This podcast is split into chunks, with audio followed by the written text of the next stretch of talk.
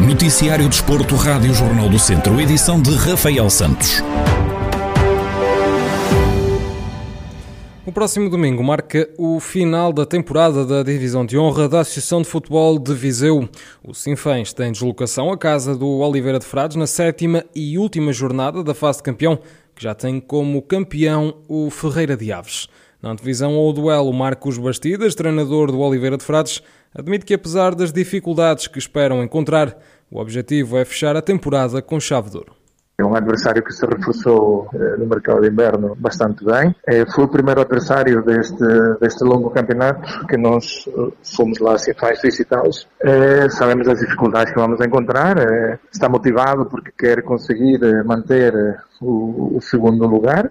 Da nossa parte, é, o que todos os adversários podem contar. Um Oliveira forte, um Oliveira com, com vontade de vencer, um Oliveira bem preparado, e é isso que, que, que foi ao longo da época, independentemente de e ali não termos conseguido alguns bons resultados, mas tenho, tenho certamente que, que os meus jogadores estão, estão tranquilos e estão preparados para, para a competição e, e, e à procura do objetivo que passa pelos três pontos, obter os três pontos, porque tanto os Sinfãs têm os objetivos os deles, nós também temos os nossos e pronto, e certamente será um, um bom jogo de futebol é, para, para o fecho assim de, de, desta época desportiva.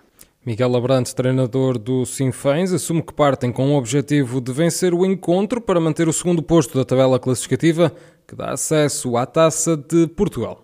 Temos consciência que vamos, vamos eh, ter um jogo bastante difícil, com uma equipa com uma equipa que está, que vem crescendo né, nos últimos quatro jogos, fez três vitórias e um empate, eh, e que vai ser muito difícil, eh, muito difícil ganharmos lá. Agora, vamos trabalhar para isso, como é óbvio. Tivemos a oportunidade de mérito nosso, não, não de mérito dos outros, eu acho que foi mérito nosso de conseguirmos chegar ao segundo lugar, e agora, obviamente, queremos mantê-lo, mas sabemos que vai ser um jogo mais um decisivo. Além dos vários que já tivemos, é mais um decisivo.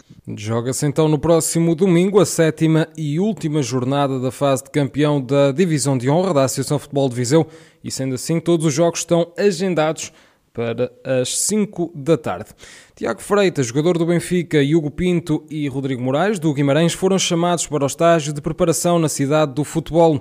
Os três atletas naturais de Castro Daire, com formação feita no Crasto, estão entre os 25 atletas chamados pelo selecionador nacional Filipe Ramos.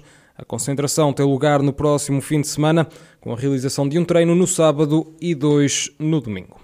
Pela segunda Divisão Nacional de Handball, a Academia de São Pedro do Sul tem deslocação a Benavente esta quinta-feira.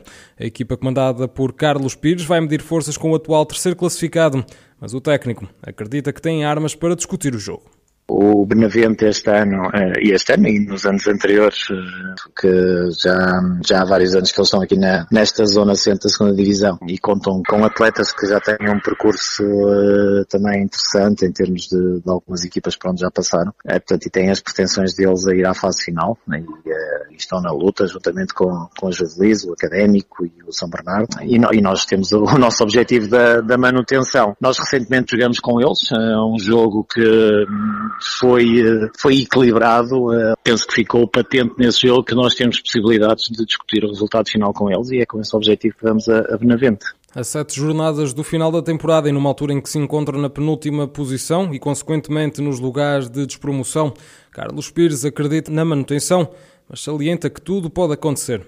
Nós acreditamos que é possível a, manutenção, apesar de, de, todas as dificuldades que vamos encontrar pelo caminho e uh, algumas lesões que temos tido e que afastam alguns jogadores de poder dar o contributo até ao, até ao final da época e apesar de, de, de, haver uma outra lesão mais grave, mas algumas lesões mais pequenas, só que esta condensação do, do campeonato durante um mês uh, implica que qualquer paragem em 3, 4 semanas fique completamente afastado de, de, mais de metade do campeonato e portanto isso certamente nos uh, penaliza-nos. De qualquer das formas, uh, por aquilo que tem sido os jogos anteriores contra todas as equipas, nós até o momento, tirando um ou dois jogos, sentimos que podemos sempre entrar em campo e, e lutar pelo resultado final. Portanto, eu acho que neste momento está tudo em, em aberto.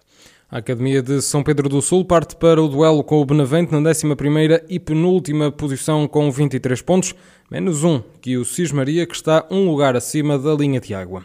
A equipa de São Pedro do Sul mede então forças com o Benavente esta quinta-feira, pelas 6 da tarde.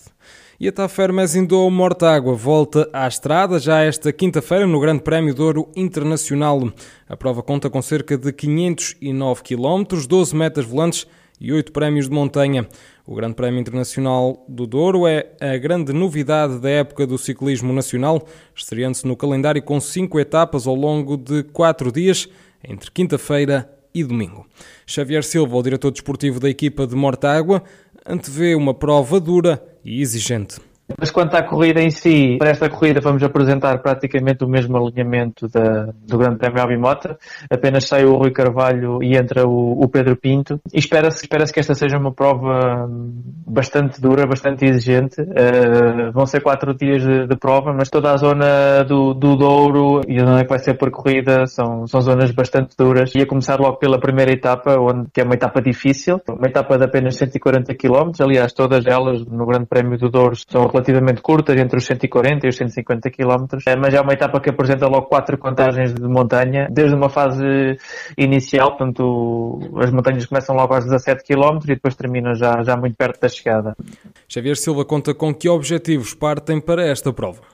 É expectável que novamente os trepadores tenham uma palavra a dizer e aqui contamos com Joaquim Silva e, e Gaspar Gonçalves, que serão os nossos homens mais guardados para a classificação geral e que mostraram estar muito bem agora no Grande Prémio Albimota, que eram sempre presentes nos momentos decisivos, sempre presentes na, na frente da corrida e terminaram os dois no, no, top 10 da classificação geral, portanto deram muito bons indicadores, estão bastante bem e a nossa aposta na classificação geral, claro que vai ser com, nestes dois ciclistas. Depois, claro que vamos também tentar e apesar de, do prémio ser difícil, há, há, pelo menos uma etapa que estamos, estamos a apontar para uma chegada ao sprint e aí sim temos Leitão uh, apoiado pelo Pedro Paulinho, que poderão fazer aqui uma dupla muito forte e também aspiramos, claro, a vitórias de etapa. A primeira etapa do Grande Prémio Douro Internacional arranca na Torre de Moncorvo, em Mugadouro. A segunda decorre entre Carrazeda de Anciães e Miranda do Douro, num total de 144,7 quilómetros. Já no sábado, a prova passa pelo distrito de Viseu. A vila de Rezende recebe um contrarrelógio até São João da Pesqueira. A última etapa, que parte de Taboaço no domingo, termina em Lamego.